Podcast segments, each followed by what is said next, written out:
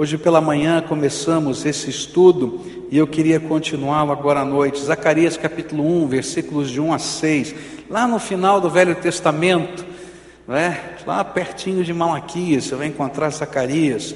E aí nós vamos ler esses primeiros seis versículos, onde a palavra do Senhor nos diz assim: No oitavo mês do segundo ano do reinado de Dario, a palavra do Senhor veio ao profeta Zacarias, filho de Berequias e neto de Ido.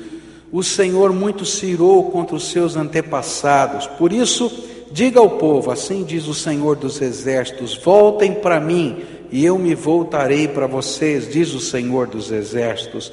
Não sejam como os seus antepassados, aos quais os antigos profetas proclamaram: Assim diz o Senhor dos exércitos: Deixem os seus caminhos é, e as suas más obras, mas eles não me ouviram, nem me deram atenção, declara o Senhor.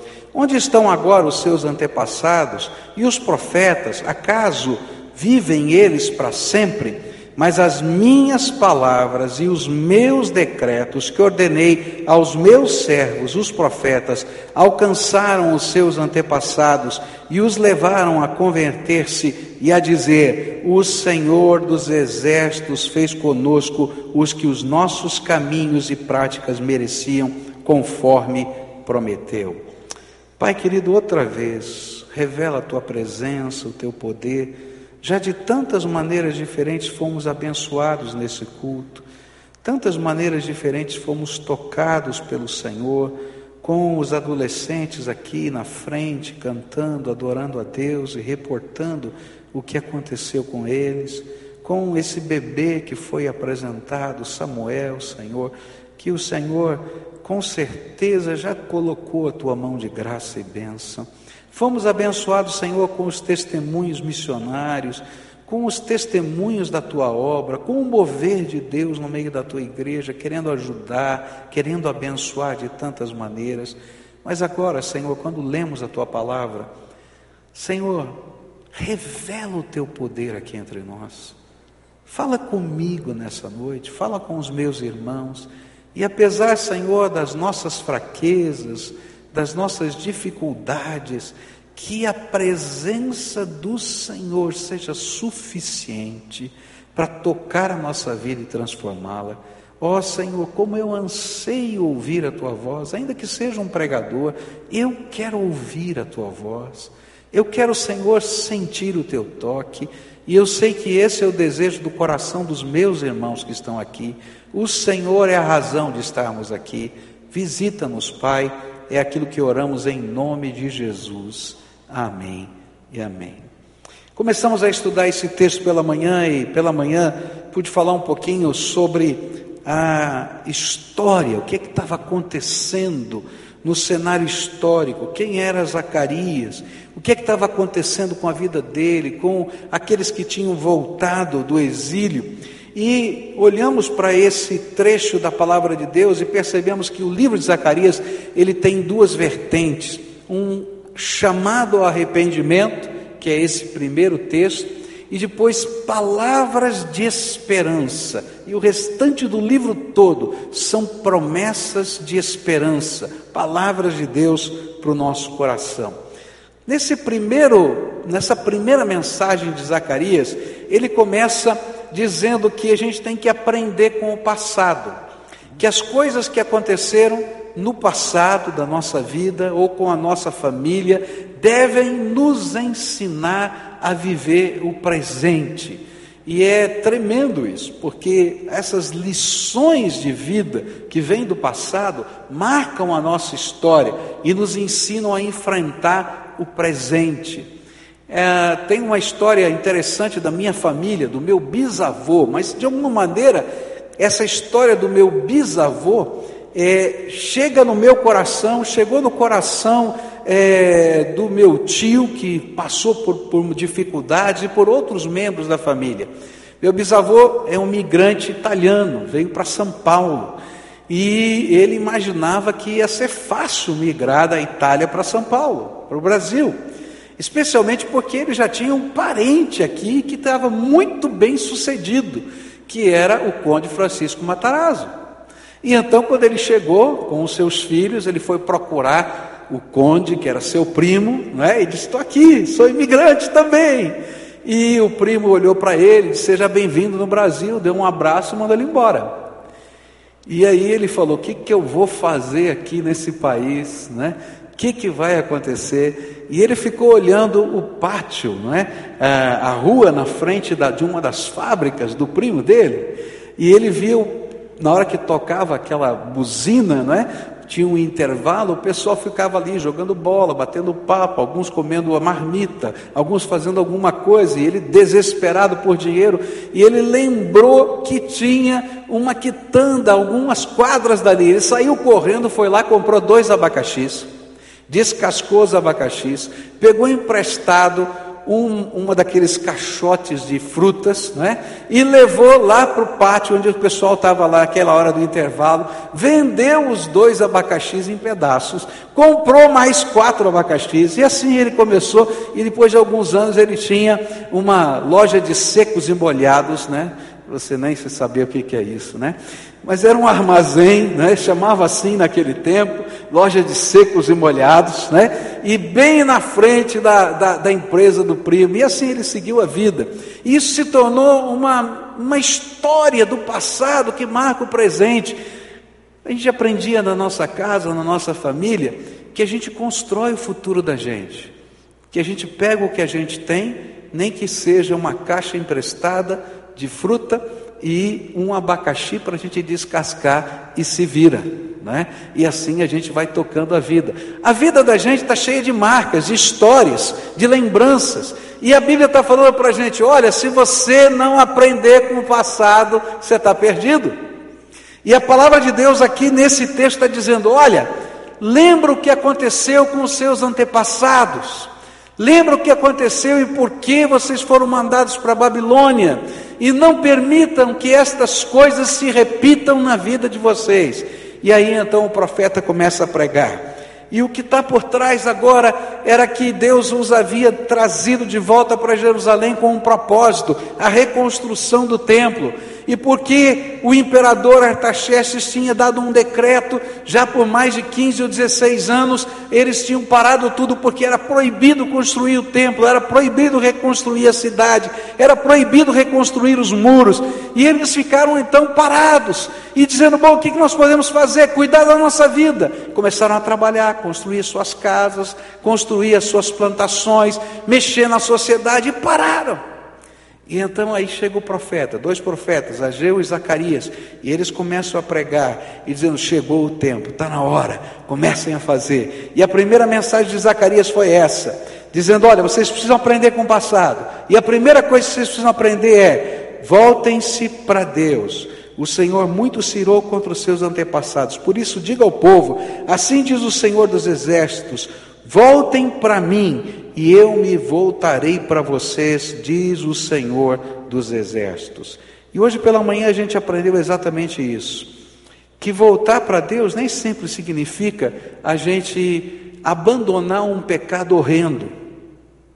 Simplesmente é a gente perceber que às vezes a vida nos atropelou e a gente perdeu o sentido e o propósito que Deus tinha para nós. Foi isso que aconteceu com eles. Eles vieram com um sonho, reconstruir o templo.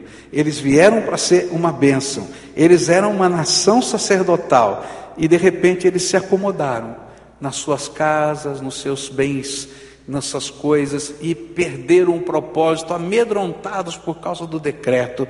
E Deus estava dizendo: chega, voltem para mim, voltem para o propósito, voltem para a visão, voltem para aquilo que eu tenho para vocês, voltem para o sonho da fé e eu vou me voltar para vocês. A segunda lição do passado que a gente gostaria de destacar hoje vem no verso 4, onde diz assim: Não sejam como seus antepassados, aos quais os antigos profetas proclamaram: Assim diz o Senhor dos exércitos: Deixem os seus caminhos e as suas más obras, mas eles não me ouviram, nem me deram atenção declara o Senhor. A segunda lição que eles precisavam aprender com o passado era quanto à necessidade de aprender a ouvir a voz profética de Deus nas suas vidas. É interessante como Deus fala com a gente. Eu acho tremendo isso, como Deus fala com a gente. O que me fez servir ao Senhor foi entender que viver a vida com Deus não é um monólogo onde eu só falo com Deus, mas viver a vida com Deus é ouvir a voz do Espírito no coração, porque Deus fala conosco e que Ele usa muitas ferramentas para falar com a gente. E na medida em que a gente vai ouvindo a voz do Espírito, a gente vai aprendendo a viver numa dinâmica nova, cada dia da nossa vida. E o que a palavra de Deus estava dizendo é o seguinte: olha, vocês precisam voltar para mim, mas vocês precisam aprender a ouvir a voz profética, a minha palavra que está sendo colocada no coração de vocês. Por que, que ele estava dizendo isso? Porque lá no passado, o profeta Isaías foi levantado e começou a advertir os líderes de que Deus disciplinaria a nação se eles não mudassem os seus caminhos. E ele falou isso lá em Isaías capítulo 2, no capítulo 3, no capítulo 5, no capítulo 29. Você vai encontrar palavras claras de Deus dizendo: nação, presta atenção, se não houver mudança, a mão de Deus vai pesar. Tem gente que não acredita nisso. Mas assim acontece. Mas não parou em Isaías. Jeremias foi levantado por Deus e ele chorou diante de Judá e de Jerusalém, dizendo: Olha, o julgamento está vindo. E ele disse ainda: E está vindo do norte. Ele não falou Babilônia, mas ele disse: Olha, está vindo do norte porque era uma palavra profética. E ele disse ainda: Olha, se vocês não se arrependerem agora e não tiver uma mudança, vocês vão passar por um tempo de disciplina de Deus que vai durar 70 anos. E aquele povo voltou, a primeira leva, o avô de Zacarias, Ido, voltou exatamente 70 anos depois do cativeiro babilônico para se cumprir a profecia. E eles eram aqueles que sabiam que a profecia se cumprira exatamente como o Senhor havia dito. Interessante é que o autor de Crônicas, ele faz um relato, reconhece, e Crônicas foi escrito já no exílio, e ele escreve dizendo: Olha, nós temos essa percepção, segundo Crônicas 36, verso 15, diz assim: O Senhor, o Deus dos seus antepassados, advertiu-os várias vezes por meio de seus mensageiros, pois ele tinha compaixão de seu povo e do lugar da sua habitação. Mas eles zombaram dos mensageiros de Deus, desprezaram as palavras dele e expuseram ao ridículo os seus profetas, até que a ira do Senhor se levantou contra o seu povo e já não houve remédio. Por isso, levanta-se agora Zacarias e diz assim: Povo dessa geração, vocês precisam aprender a lição do passado. E aprender a lição do, do, do, passado é aprender a ouvir a voz de Deus através dos seus mensageiros. Essa é uma tremenda lição. Deus fala conosco. Deus nos ama. E por isso ele usa vários instrumentos para falar ao nosso coração. Eu queria falar para você como é que Deus fala comigo. Algumas pessoas dizem, mas pastor, você ouve a voz de Deus? Ouço. Como é que Deus fala? Como é que Deus toca o nosso coração? Como é que Deus move a nossa vida? Como Deus revela determinadas coisas? Como Ele mostra caminhos para a gente? Como Ele mostra missão? Como é que Ele faz? É interessante. Na minha vida, eu não sei na sua vida, vou falar da minha vida, tá? Às vezes Deus fala comigo de uma maneira tremenda quando eu estou sozinho lendo as Escrituras Sagradas. E aí eu começo a conversar com Deus. E eu tenho uma agenda, que eu nunca usei como agenda. eu uso como um diário. E ali eu escrevo as minhas orações. Esse é o costume meu. Senhor, eu marco lá a data, coloco isso. Por quê? Porque eu gosto de folhear as agendas passadas e ver quanto Deus falou e como Ele agiu. E ali eu estou escrevendo. E aí eu começo a orar e falo: Deus, conversa comigo, eu quero saber a tua vontade. E à medida que eu estou lendo a palavra de Deus, à medida que eu estou lendo um devocionário, à medida que eu estou naquele momento de oração, buscando ouvir a voz do Espírito, o Senhor fala comigo. E parece que aquilo que eu estou lendo não tem nada a ver com a história, com o passado, com o presente, tem a ver comigo, é palavra de Deus para mim. Quantas vezes Deus me falou coisas tremendas, que eu não saberia como lidar na vida, lendo a palavra de Deus. E Ele foi aplicando aos contextos da minha própria vida. Se eu estou pregando Zacarias, é porque semana passada, quando eu estava vivendo um tempo horrível, o Senhor usou o capítulo 1 e o capítulo 2 de Zacarias para falar comigo. E se eu pudesse, eu pregaria os dois capítulos de uma vez para vocês. Porque Deus falou coisas tão tremendas ao meu coração.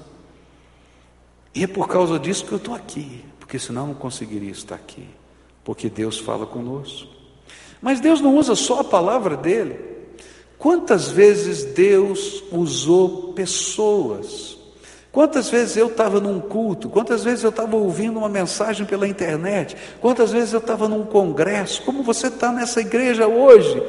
E de repente, alguém que não sabe nada da minha vida, que está pregando para uma multidão de pessoas, que talvez não saiba nem o meu nome, é usado pelo Espírito Santo de Deus como um profeta, e aquela palavra vem direto, parece que tem nome, endereço e telefone, vem direto. E a gente fica pensando, não sei se já parou para você, alguém contou para esse cara a minha história. Não é verdade isso? E o Espírito de Deus vem e fala. E o interessante é que às vezes não é o sermão inteiro, não. Quantas vezes da minha vida é um pedacinho de um sermão? Que o Espírito Santo diz assim: esse pedacinho é só para você. Escuta a minha voz. E a gente sabe que é o Espírito de Deus falando conosco. Não é obra do mensageiro, porque o mensageiro é homem, pecador, cheio de defeitos, como você. É obra do Espírito que está se manifestando no meio da gente, porque esse Deus Todo-Poderoso ama você, e Ele está pegando dizendo: Eu tenho uma palavra para você, não é para o vizinho, não. Escuta a voz de Deus quando Ele falar ao seu coração. Algumas vezes a gente endurece o coração e a gente não escuta a palavra, a gente não escuta os instrumentos de Deus, e então Deus começa a mexer nas circunstâncias. E Ele começa a abalar aquilo que nos dá estrutura. Ele começa a mexer nas coisas que a gente acha que tem domínio, tem controle, tem poder, para dizer: filho, sem a minha bênção você não é nada. E aí, quando a gente se olha e diz assim: e agora? Perdi o meu chão. Ele diz assim: Você não entendeu ainda? Eu sou o teu chão. E ele começa a tocar o nosso coração. Mas ele não para de falar nas circunstâncias apenas da nossa vida. Às vezes, Deus, de uma maneira muito específica, como se a gente não tivesse ouvido ainda nenhuma dessas outras maneiras. E olha, Deus fala de todas essas formas ao mesmo tempo, pode ter certeza. Mas às vezes a gente está com o coração duro, não é? E sabe o que ele faz? Ele manda alguém conversar com a gente, que não sabe de nada do que está acontecendo. Às vezes nem tem a mesma fé, mas ele vai lá e coloca o dedo na ferida, assim. Chum. Já aconteceu com você? Essa pessoa diz aquela palavra que você não quer ouvir, como aconteceu com Jonas, quando o capitão disse para ele lá no navio: Moço, se você não presta para mais nada, porque ninguém ele não estava ajudando a salvar o navio, vê se faz uma oração. O que ele menos queria era fazer oração, porque ele sabia que Deus ia falar com ele. Às vezes Deus coloca pessoas, né, Paulinho? Eu me lembro da tua história lá na praça, lá daquele homem que parou você e disse que tinha uma palavra de Deus, você não queria ouvir, né? E Deus mandou do lado de você lá para falar o seu coração. Mas a maneira mais poderosa é quando a voz do Espírito fala com a gente lá dentro do coração. E às vezes no meio de tudo isso vem aquela voz suave, filho, eu tenho um plano para você, eu tenho um propósito para você. Não terminou aqui. Vem comigo, anda comigo. E a gente fica pensando: será que é da minha cabeça? Será que é Deus? Porque esse Deus tremendo não para de falar conosco. O que a Bíblia está tentando nos dizer nessa lição do passado é que é uma grande tolice resistir à voz do Senhor no nosso coração. E eu quero imaginar que esses homens que estavam lá não resistiam à voz de Deus no seu coração, simplesmente porque tinham o coração duro. Simplesmente eles resistiam porque racionalizavam a voz de Deus. O que esse profeta está dizendo para eles era o seguinte: olha, está na hora de terminar o templo. Mas pensa bem no cenário. Eles haviam deixado a Babilônia, na primeira leva e na segunda leva, a maioria, a maioria deles sacerdotes que tinham saído para reconstruir o templo. Chegaram lá, começaram a primeiro montar os acampamentos, porque não tinha casa, depois construíram as suas casas, bem simples, mantiveram o sistema de alimentação, fluxo de água, etc., porque senão não tinha sobrevivência. Imediatamente depois construíram, começaram a levantar os alicerces do templo. Mas por causa da intriga dos samaritanos, uma carta chegou a Artaxerxes. Artaxerxes mandou parar a obra e já tinha passado 15 ou 16 anos. E quando começava um movimento desse para a reconstrução, alguém dizia assim: racionalização. Não chegou o tempo. Quando chegar o tempo, as portas vão se abrir. Mas agora é proibido construir o templo. Não é o tempo. Não é o tempo que não tem dinheiro. Não é o tempo que a gente não está organizado suficientemente. Não é o tempo por causa disso. E olha, se eu tivesse lá, eu tenho que confessar para você que eu seria muito tentado a pensar como eles. Por quê? Porque tinham bons argumentos racionais para eles não fazerem nada. Mas havia alguma coisa que era além da razão. A voz do Espírito no coração de todos eles, e a voz do Espírito através dos profetas. E naquela hora, ouvir a Deus era ir além da razão. Ouvir a Deus é dar passos de fé. Você pode estar orando na sua casa e o Espírito Santo falar com você através da Bíblia. Você pode estar num culto e o Espírito Santo falar com você através de um pregador. Você pode estar vivendo a vida e de repente as circunstâncias serem mexidas. Você pode estar na beira do caminho e de repente chega alguém que você não conhece e traz uma palavra do Senhor. Você pode estar ouvindo a voz do Espírito. Mas se você não tiver a coragem de colocar essa voz em primeiro lugar na sua vida, acima até da sua capacidade de raciocinar, para que a sua fé vá além da sua razão, na crença de um Deus todo-poderoso, a gente nunca vai ver as grandes coisas de Deus acontecendo. Eu disse hoje pela manhã que o tempo havia chegado mas eles não sabiam que o tempo havia chegado, porque Artaxerxes não era mais o, o, imperador. E quem era imperador agora? Dario o Medo. E quem era Dario o Medo? Aquele homem que mandou Daniel para a cova dos leões. Enquanto Deus estava falando ao coração daquele povo, Ele estava falando, daria o medo.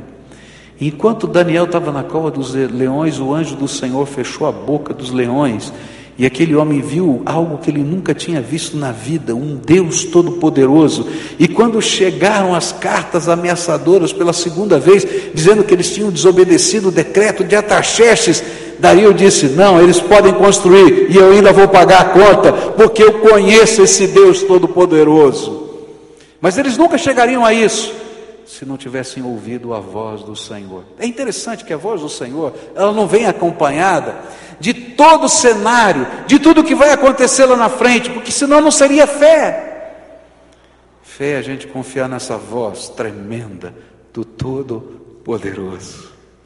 Há uma ilustração antiga, uma história que a gente contava para crianças há muitos anos atrás, que dizia de um incêndio que havia pegado fogo numa casa de dois andares. E de repente chegaram os bombeiros com aquela com aquela cama elástica, né, que eles usam para a pessoa saltar de um andar e ele sai parado ali no chão. E os bombeiros gritavam para uma criança que estava ali, as chamas estavam atrás dela: salta, que nós pegamos você, salta. E a menininha, com medo, com muito medo, não saltava de jeito nenhum.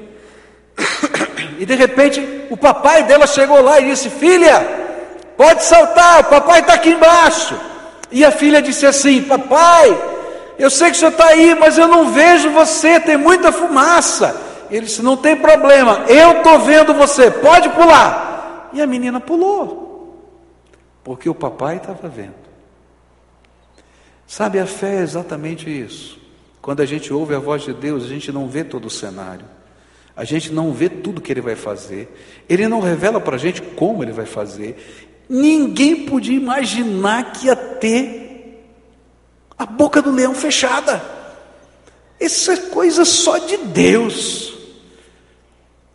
Mas quando você ouvir a voz de Deus, voz profética do Espírito, seja de que forma for, dê atenção. Larga de lado a, racionalização e caminha na direção do projeto de Deus para a tua vida. Se eu fosse ouvir a voz da minha racionalização, eu não seria pastor. Se eu fosse ouvir a voz da racionalização, a gente não estaria dentro desse templo. Se eu fosse ouvir a voz da racionalização, algumas grandes obras de Deus que estão sendo feitas por essa igreja não seriam feitas, porque elas são loucura. Mas Deus é o Deus dos milagres que acontecem em meio à loucura da fé. Porque a Bíblia diz que a sabedoria dos homens é loucura para Deus, e aquilo que parece loucura para os homens é a sabedoria de Deus acontecendo na nossa vida. Por isso, se você está ouvindo hoje a voz do Espírito, tenha coragem e dê passos de fé. A terceira coisa que esse texto ensina está no próprio versículo 4, diz assim: Não seja como seus antepassados, os quais os antigos profetas proclamaram, assim diz o Senhor dos Exércitos: deixem os seus caminhos e as suas más obras, mas eles não me ouviram, nem me deram atenção, declara o Senhor. A terceira lição que eles precisavam aprender com o passado é que voltar-se para o Senhor e ouvir o seu chamado exige atitudes práticas. Um grande problema de muitos de nós, crentes no Senhor Jesus Cristo, é que nós não temos dificuldade de ouvir a voz de Deus. Quantas vezes você já percebeu o Espírito Santo falando com você? Não é verdade? Muitas vezes. Quantas vezes você estava lá orando e você sentiu a presença do Espírito na tua vida? Quantas vezes você estava num culto e você disse: Olha, eu sei que Deus falou comigo, esse negócio mexeu aqui no meu coração. Mas sabe qual é o grande problema? É que muitas vezes a gente é capaz de atender um apelo, a gente é capaz de fazer determinados atos religiosos, mas a gente não muda nada.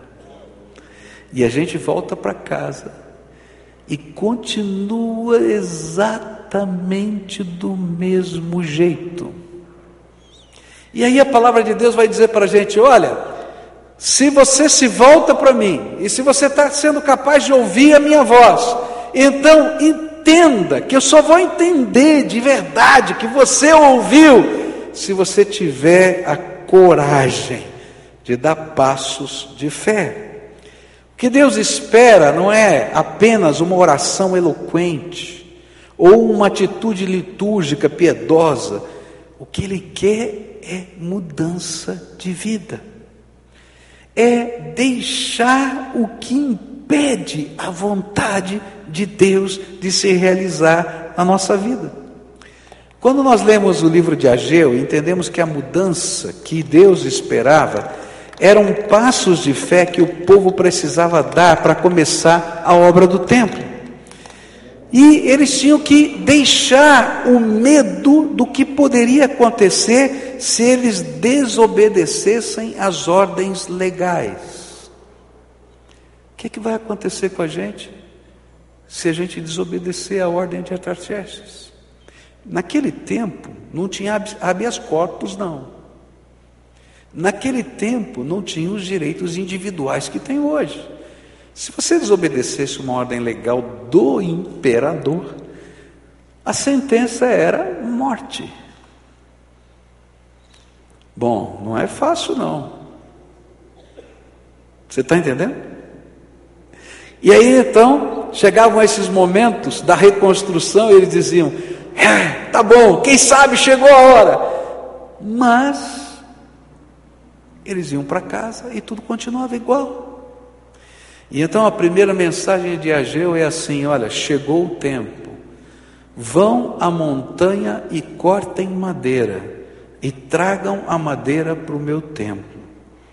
E a resposta do povo foi: deixar o seu trabalho, deixar o seu negócio, deixar a sua fazenda, deixar a sua casa e um santo mutirão de homens e mulheres, movidos pela palavra da esperança profética, foram nas montanhas e começaram a cortar a madeira, e começaram a trazer a madeira para a cidade de Jerusalém.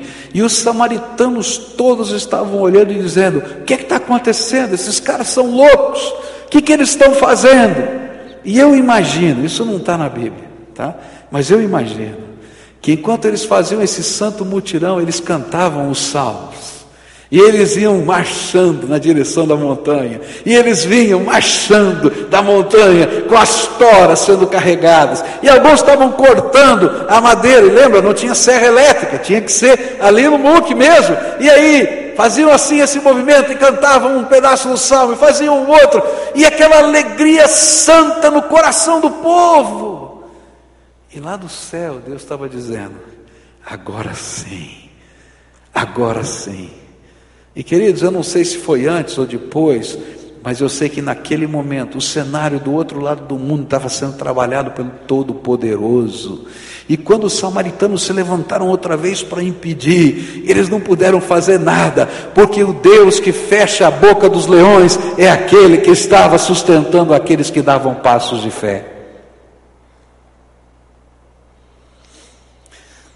Se você se voltou para Deus, e se você está ouvindo a voz do Espírito, o que Deus espera de você é que você deixe o seu medo. Uma das ferramentas de Satanás, queridos, para intimidar o povo de Deus é medo. Mas se eu tomar essa atitude, o que vai acontecer comigo? Se eu tomar essa atitude, como é que vai ser lá na minha casa? Se eu tomar essa atitude, como é que vão ser os meus negócios? Se eu tomar essa atitude, queridos, se o Espírito de Deus está falando ao seu coração, se você sabe que, que esta é a voz de Deus, obedeça, porque o Deus que fecha a boca dos leões é aquele que vai abençoar a tua vida.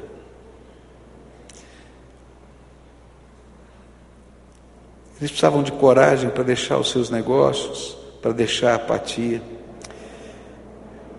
O que a gente precisa entender, que falamos hoje pela manhã, é que o caminho mal nem sempre é horroroso. Muitas vezes, vezes ele é travestido de coisas dignas aos olhos dos outros. Ele só é mal porque afasta a cada um de nós do propósito de Deus para a nossa vida. O que você precisa deixar? O que você precisa deixar? O que é que você precisa deixar para estar no centro da vontade de Deus? E queridos, às vezes não são coisas ruins, às vezes são coisas boas. Mas para estar no centro da vontade de Deus, eu tenho que abrir mão daquilo que nos separa do propósito de Deus. Será que vale a pena? Vale, queridos, vale, porque o Deus que fecha a boca dos leões é aquele que vai nos abençoar nessa jornada. A última coisa que eu queria destacar para você nessa noite está no versículo 5, onde diz assim: Onde estão agora os seus antepassados e os profetas? Acaso vivem eles para sempre?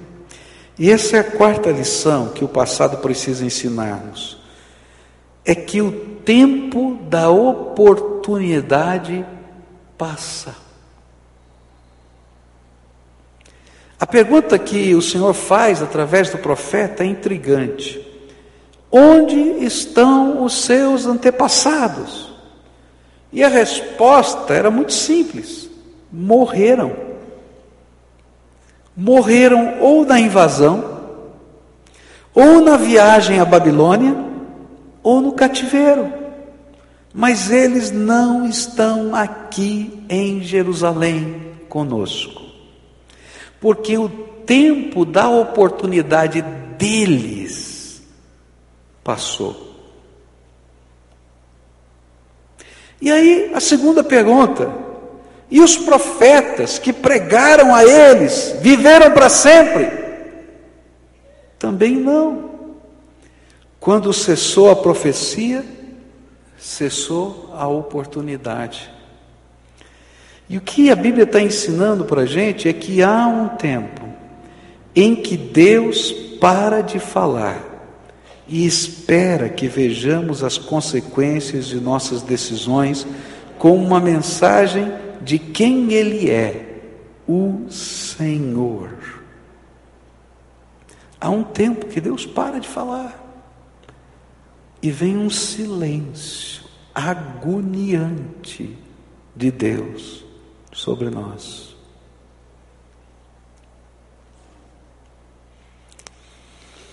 O grande problema de não percebermos que as oportunidades estão passando é porque o temor do Senhor não está em nosso coração. Sabe por que, que a gente perde a oportunidade? É porque a gente não teme a Deus. Jesus disse isso, que eles temiam os alguns dos, dos convertidos que estavam nas sinagogas e que não tinham coragem de dizer que criam em Jesus como Messias os discípulos perguntaram a respeito deles a Jesus, e Jesus disse: É porque eles temem mais aos homens do que a Deus. E sabe, queridos, por que a gente não ouve, a gente não volta, a gente não toma uma atitude, mesmo sendo sensível e sendo tocado pelo Espírito? É porque nós tememos muitas vezes mais os homens, o que eles vão dizer de nós, as consequências humanas do que um encontro com o Deus vivo. E a gente imagina que Deus é tão bom que nunca vai nos disciplinar. Eu tenho certeza que aqui nessa terra nós vamos passar por disciplinas de Deus, porque a Bíblia fala que Deus, a quem Deus ama, Ele disciplina. Porque nós não somos filhos abandonados, que não têm o cuidado de um pai. E assim como um pai que cuida bem dos seus filhos, também disciplina os seus filhos, para que eles cresçam com valores na vida. Se você não é um filho que foi abandonado, Deus vai disciplinar. Mas a Bíblia fala de um dia quando todos nós vamos nos apresentar diante do justo juiz e todos nós vamos ter que prestar contas da nossa vida. Eu não, me, não sei como, é, como foi e como tem sido a sua educação, mas havia um negócio interessante no meu tempo, era um pouco diferente do meu tempo, né? Papai não precisava falar muito, não. Quando o papai olhava, eu sabia exatamente o olhar dele, aquele olhar eu já sabia, a coisa ficou feia. E a coisa vai pegar quando chegar em casa. E às vezes a gente estava em qualquer lugar, na igreja, a gente estava é, é, na casa de alguém, e aí acontecia alguma coisa, a gente olhava para o papai, o papai olhava para a gente e dizia, ih, pegou. A coisa ficou feia. E quando chegava em casa, a conversa era séria. Muito séria. E ao mesmo tempo que havia a intimidade, a gente se jogar no chão, brincar, rolar, fazer acontecer, havia respeito e temor. A gente vive num tempo que as pessoas não respeitam e nem temem. Tem cara que é doido, né? Você vê a tropa de choque na rua, com bala de borracha, com cacetete, com cavalo. Os caras vão lá e jogam pedra nos homens. Está querendo levar o quê? É tiro. Vamos falar a verdade. Quando você não respeita um cacetete na tua cabeça, então. Às vezes a gente não entende que Deus, apesar de ser amor, Ele é justiça. E quando nos falta o temor do Senhor, nós deixamos as oportunidades de Deus passarem pela nossa vida. Queridos, Deus pode te dar uma outra oportunidade, mas aquela não volta nunca mais. As oportunidades que já passaram pela sua vida não voltam mais. Você pode receber uma nova oportunidade, pela misericórdia e pela graça de Deus, mas aquela não volta mais para você. E era disso que o profeta estava falando. Ele disse assim: Onde estão os seus antepassados? Morreram. Eu falei hoje de manhã que eles imaginavam que o templo seria o lugar que não seria nunca invadido por um estrangeiro.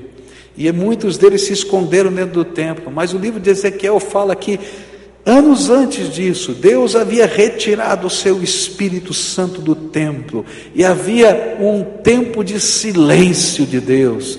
E quando eles entraram no templo, o templo não era mais o lugar da habitação de Deus, porque o Senhor não estava lá, porque eles tinham mandado o Senhor embora. Capítulo 11 de Ezequiel vai falar das coisas abomináveis que um buraco na parede do santo lugar podia revelar. E diz: Como eu posso ficar nesse lugar? Eu não tenho lugar no meio deles. E queridos, quando a gente não ouve a voz de Deus, a gente está dizendo: Deus, vai embora, porque eu quero seguir a minha vida do meu jeito. E queridos, do teu jeito você vai quebrar a cara, vai se machucar. E se você não se machucou, ainda pode ter certeza, vai se machucar. E se você olhar para a sua história, você vai perceber momentos do seu passado em que você já se machucou por não ouvir a voz do Espírito no seu coração. Então, aprenda com o passado. E não resista à verdade. Porque esse texto termina de uma maneira tremenda. E ele diz assim: Mas as minhas palavras e os meus decretos que ordenei aos meus servos, os profetas, alcançaram os seus antepassados e os levaram a converter-se e a dizer: O Senhor dos exércitos fez conosco que os nossos caminhos e práticas mereciam, conforme prometeu. Os antepassados morreram, os profetas morreram, mas a palavra profética do Senhor nunca vai morrer. Ela se cumpriu e sempre se cumprirá, se cumprirá. E lá no exílio, os sobreviventes se arrependeram E foi pela esperança da palavra profética de que após 70 anos eles voltariam para a Palestina, que muitos deles tinham voltado a Jerusalém para a reconstrução do templo, mas eles ainda não haviam cumprido a missão e por isso eles precisavam render-se à verdade de Deus. O que ele prometeu, ele vai cumprir. E arrependimento para eles era uma completa rendição, não às circunstâncias ou aos sentimentos interiores, mas uma completa rendição ao Deus que os chamava e que tinha um propósito para a vida deles. Eu queria concluir essa mensagem hoje dizendo para você o seguinte: Zacarias foi pregar um sermão a um povo como nós tementes a Deus, que estavam em Jerusalém por causa de um propósito de Deus, mas que por alguma razão se acomodaram e pararam.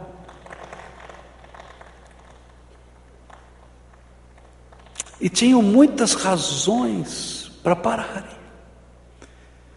E o Senhor vem agora através de Ageu e Zacarias dizendo assim: Está na hora de despertar, povo meu. Está na hora de despertar. Porque o tempo da oportunidade de vocês está passando. Quantos anos você vai viver? Quem sabe? Eu não sei. A única coisa que eu sei é que o meu tempo está acabando. Cada dia que passa, diminui um pouco. Você não concorda comigo? Não é verdade? Para todo mundo que está aqui. Não importa a idade que a gente tem. Alguns têm mais tempo, outros têm menos tempo. Mas o tempo está passando. Eu sei que Deus tem algumas coisas para a minha vida. E eu não quero deixar passar nenhuma dessas coisas que Deus tem para mim. Agora eu tenho que confessar para você que tem alguns momentos que eu começo a racionalizar, a pensar, a idealizar. E aí Deus tem que me chacoalhar e dizer: Filho, eu tenho um plano para a tua vida, maior do que isso. Levanta. Levanta, se mexe. Tem mais, tem mais. Tem uma coisa que a gente ainda não entendeu. Deus é infinito. Quando a gente volta para Ele e quando a gente busca de todo o coração, tem sempre mais. Tem mais do poder dele, tem mais da graça dele, tem mais da misericórdia dele, tem mais da força dele, tem mais dos milagres dele. Tem mais. Por isso, a mensagem que está aqui é: não se conforme com o que você já tem, com o que você já fez. Se você está na Jerusalém, ou seja, você já construiu a tua casa, ou se você já construiu alguns dos seus sonhos, tem mais de Deus para você. Amplie a tua visão, levanta os teus olhos, enxerga o que Deus quer fazer, e se o Espírito falar, não se amedronte, porque se ele precisar fechar a boca de leões, ele vai fechar. Agora, a gente vai ter que colocar de lado algumas coisas que consomem o nosso tempo e que nos desviam do projeto de Deus. Você está acomodado por quê? Porque você tem um ou outro propósito que Deus até está abençoando, mas que tem afetado você no caminhar. Então você vai ter que dizer: Senhor, isso aqui não é o primeiro lugar da minha vida. O primeiro lugar da minha vida é fazer a tua vontade. E quando a gente começa a fazer isso, o imponderável de Deus começa a acontecer, gente. O imponderável de Deus começa a acontecer. Eu creio num Deus que não só fecha as boca, a boca dos leões, mas com um Deus que faz milagres, que faz maravilhas, que salva, que transforma, que abre portas, que cura, que usa uma pessoa simples, que vai e ora por alguém e Deus revela a sua graça. Essa semana nós tivemos uma conferência de evangelismo aqui, a gente ouviu tanto sobre milagres, gente, que coisa linda. Um dos testemunhos que eu ouvi que me impressionaram, porque todo mundo pergunta o segredo, o segredo. Não tem segredo, tem disponibilidade de servir. Um dos testemunhos que nós ouvimos me impressionou muito. Foi que esse pregador, quando começou o seu ministério, Deus colocou no coração dele visitar um determinado país, ele não conhecia ninguém naquele país. Ele passou na frente de um estádio de futebol, estádio nacional, e o Espírito Santo falou para ele no coração: Você vai alugar o estádio, vai fazer uma cruzada nesse estádio. E aí, como você e como eu, ele racionalizou: Primeiro, não tenho dinheiro. Semana passada eu estava pedindo o senhor me mandar 50 dólares para pagar o aluguel da minha casa. Eu não tenho dinheiro, como é que eu vou alugar esse estádio? Como é que eu vou alugar som? Como é que eu vou fazer tudo isso? Segundo, como é que eu vou encher esse estádio?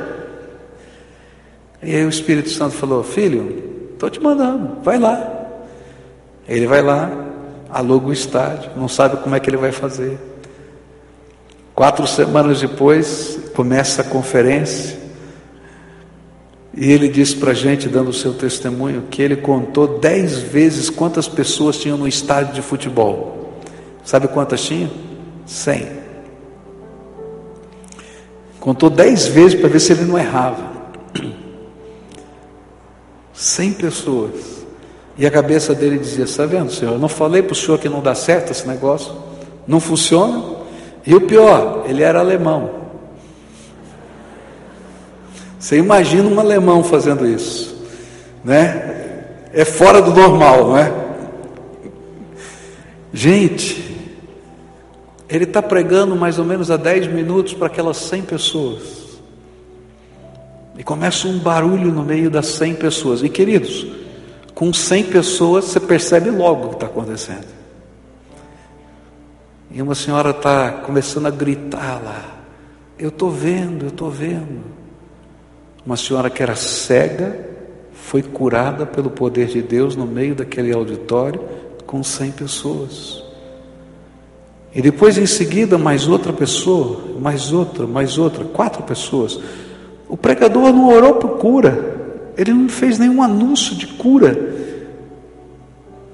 ele não fez nada, porque não somos nós que fazemos nada, é o Deus Todo-Poderoso que faz todas as coisas. Mas enquanto ele estava pregando, obedecendo a voz do Espírito, Deus começou a fazer milagres. Você pode imaginar o que aconteceu no segundo dia da conferência? Aquela notícia se espalhou por aquela cidade africana e começou a encher o estádio. O terceiro dia, o quarto dia, no décimo dia não tinha lugar para mais ninguém, gente do lado de fora.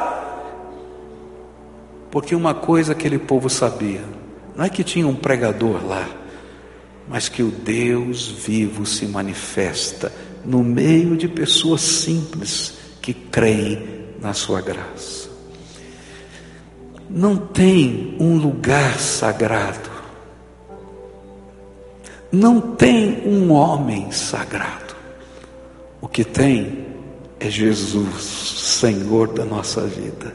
Se Ele estiver no lugar sagrado do teu coração, coisas tremendas de Deus vão acontecer. Mas para isso você precisa se voltar para Ele. Para isso, você precisa ouvir a voz do Espírito, ainda que pareça uma loucura e você tenha 50 mil racionalizações. Para isso, você vai ter que dar passos de fé, como aquele homem teve, dar, alugar um estádio sem ter recursos, sem ter como enchê-lo.